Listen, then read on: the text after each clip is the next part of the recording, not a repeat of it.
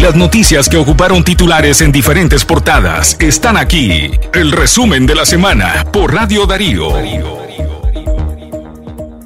Muy buenos días, gracias por combatir la censura con nosotros. Este es el resumen de noticias de esta semana en Radio Darío. Lamentablemente, la información más destacada en diferentes medios de comunicación fue la que conmovió a Nicaragua entera. Y es que estamos hablando que el lunes, pobladores de Ciudad Belén en Managua encontraron en un predio baldío un saco con dos cuerpos en avanzado estado de descomposición. En él estaban los cuerpecitos de dos niñas reportadas desaparecidas días atrás. Una de las niñas tenía apenas siete añitos y la otra diez.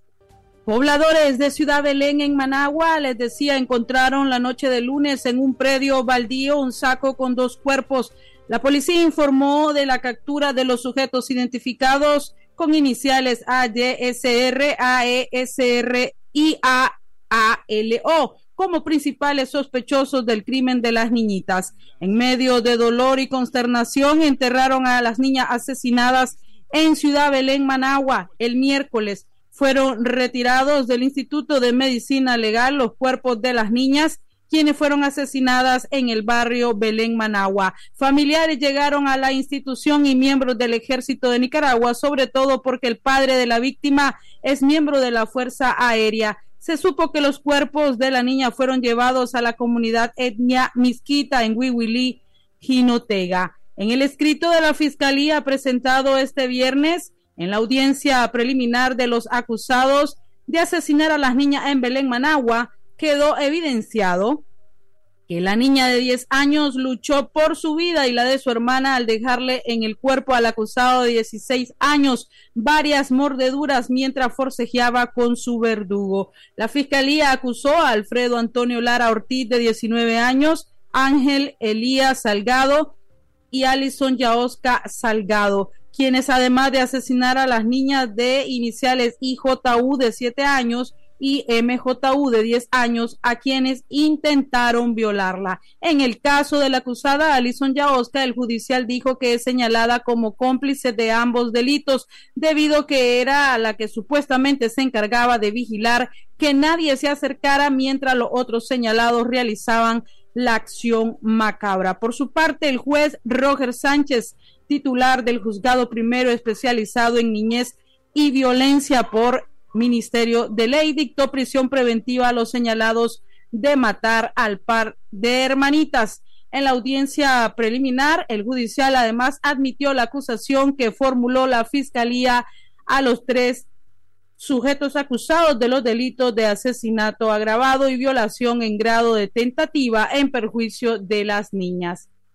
La audiencia inicial fue programada para el 30 de septiembre del 2022 a las 10 de la mañana. Esta fue la información más relevante de la semana y que conmovió a los nicaragüenses. Algunos expertos han dicho que pues merecen la cadena perpetua revisable y otros dicen pues que la verdad que este tipo de hecho está incrementando en nuestro país y que se debería de hacer algo al respecto, puesto que los niños, las niñas están siendo víctimas, están siendo vulnerables a este, a este tipo de situación.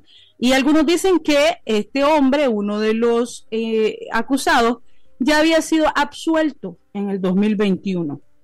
Supuestamente había cometido un robo agravado y que eh, la jueza en ese momento lo liberó. Bueno, lamentable situación, ¿verdad? La que eh, vivió esta familia y que conmovió a los nicaragüenses. Y en esta semana también tenemos más información. El sujeto Slifer Stanley Bones, de 20 años, fue sentenciado a cadena perpetua por violar y luego asfixiar con una almohada a su hijastro de dos años. Según la fiscalía, el acusado tenía cinco meses de convivir con la madre del niño, quien salía a laborar a las cinco de la mañana, dejando a su hijo bajo resguardo del el hombre. Los nicaragüenses, entre otras noticias, los nicaragüenses Jeffrey Alejandro García Pineda, de 35 años, y Cedelia Riva, de 24, murieron cuando la moto en que viajaban impactó contra un carro en Esteríos al este de Parrita, Punta Arenas, Costa Rica. Las autoridades costarricenses informaron que Jeffrey García murió de forma inmediata en el lugar del accidente y su acompañante Cedelia Rivas en el hospital Monseñor Sanabria, Punta Arenas. También en otro tipo de temas, el martes, Olof Vladimir Altamirano Aguirre fue acusado de ser parte de una banda de narcotraficantes desarticulada el 2 de septiembre del 2022 en el municipio de Nindiri, Masaya. Es el hijo mayor de la comisionada en retiro Gloria Aguirre. Altamirano Aguirre está prófugo y no pudo ser capturado por segunda ocasión por agentes policiales de Nindiri. La comisionada en retiro, Gloria Aguirre, fue condenado en el 2017 a seis meses de prisión por el delito de tenencia ilegal de armas cuando desempeñaba un alto cargo en la policía de Chinandega. Y la administración de Daniel Ortega y Rosario Murillo eh, le emprendió contra el obispo de Granada, el monseñor Jorge Solórzano, y sacerdotes que firmaron un comunicado, el cual expresó el dolor y el sufrimiento de la diócesis tras la condena de 49 años de prisión en contra de monseñor Leonardo Urbina, quien fue acusado del supuesto delito de abuso a una niña de 12 años. Es otra de las noticias también relevantes de esta semana. Así es, Katia, y es que también eh, en esta semana otro nicaragüense murió ahogado en las aguas del río Bravo en México. La organización Texas Nicaraguan Community se comunicó con los familiares del migrante nicaragüense identificado como Marvin Antonio Blandón Obregón para que realicen el proceso de reconocimiento y repatriación del cuerpo del occiso. La organización voluntaria informó en sus redes sociales que el cuerpo de Blandón fue encontrado flotando en las aguas del río Bravo en el sector de Eagle Pass en Texas, Estados Unidos. Esta información fue en esta semana. Lamentablemente los nicaragüenses continúan perdiendo la vida al querer encontrar ese sueño americano. Katia.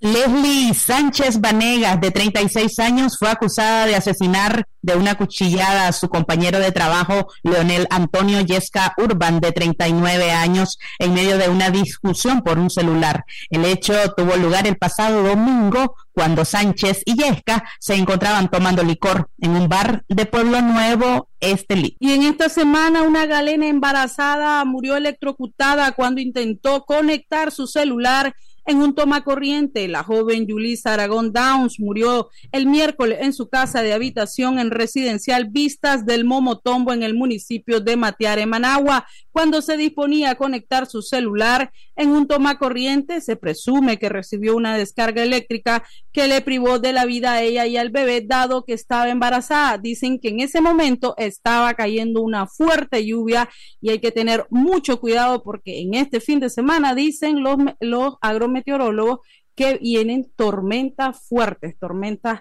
eléctricas. Y en temas económicos, el gobierno de Estados Unidos reaccionó este jueves a mm, los anuncios de Nicaragua de que negocia un tratado de libre comercio con China, una situación que podría amenazar la relación económica entre Managua y Washington. En declaraciones a La Voz de América, un portavoz del Departamento de Estado valoró la libertad de los países de celebrar acuerdos entre sí, pero indicó que sin el mandato que conlleve unas elecciones justas y libres, las acciones del gobierno sandinista no reflejan la voluntad del pueblo. Eh, y finalizamos eh, este resumen de la noticia nacional cuando tres reos que cumplían condenas en el penal de Guasgualí se fugaron de una cárcel en Matagalpa. La, esto tras presuntamente cortar los barrotes de la celda donde se encontraban. Miembros del sexto Comando Militar Regional del Ejército de Nicaragua, en coordinación con otras instituciones estatales, consiguieron la recaptura de uno de ellos, identificado como Paul, Paul Urbina, de 36 años de edad. No, no queremos eh, dejar de pasar la oportunidad de este resumen de nuestro resumen de noticias en el programa Aquí estamos, la noticia internacional más importante. Murió la reina Isabel II.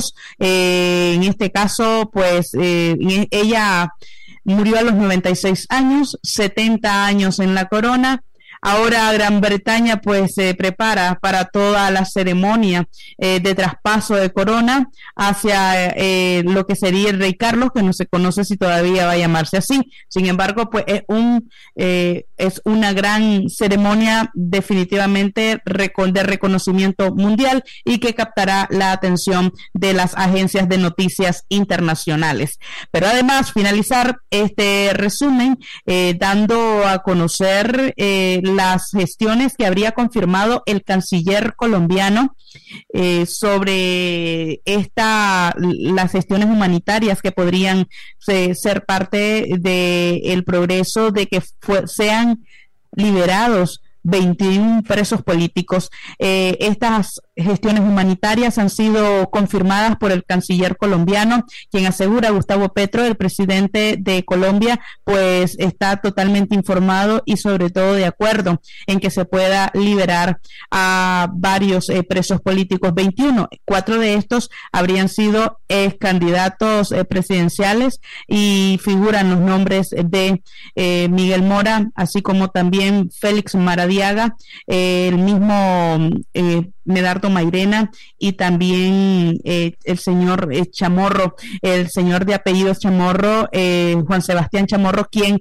quienes estarían en la lista, no confirmaron si del presidio domiciliar en el que se encuentra Monseñor Orlando Álvarez, pues también si sería, y si no lo confirmaron si se encontraba en la lista, sin embargo, pues lo habrían confirmado ayer ya en horas del mediodía de que estas gestiones se encontraban en marcha. Esperaremos a ver cómo transcurre la semana. Castalia, si finalizas.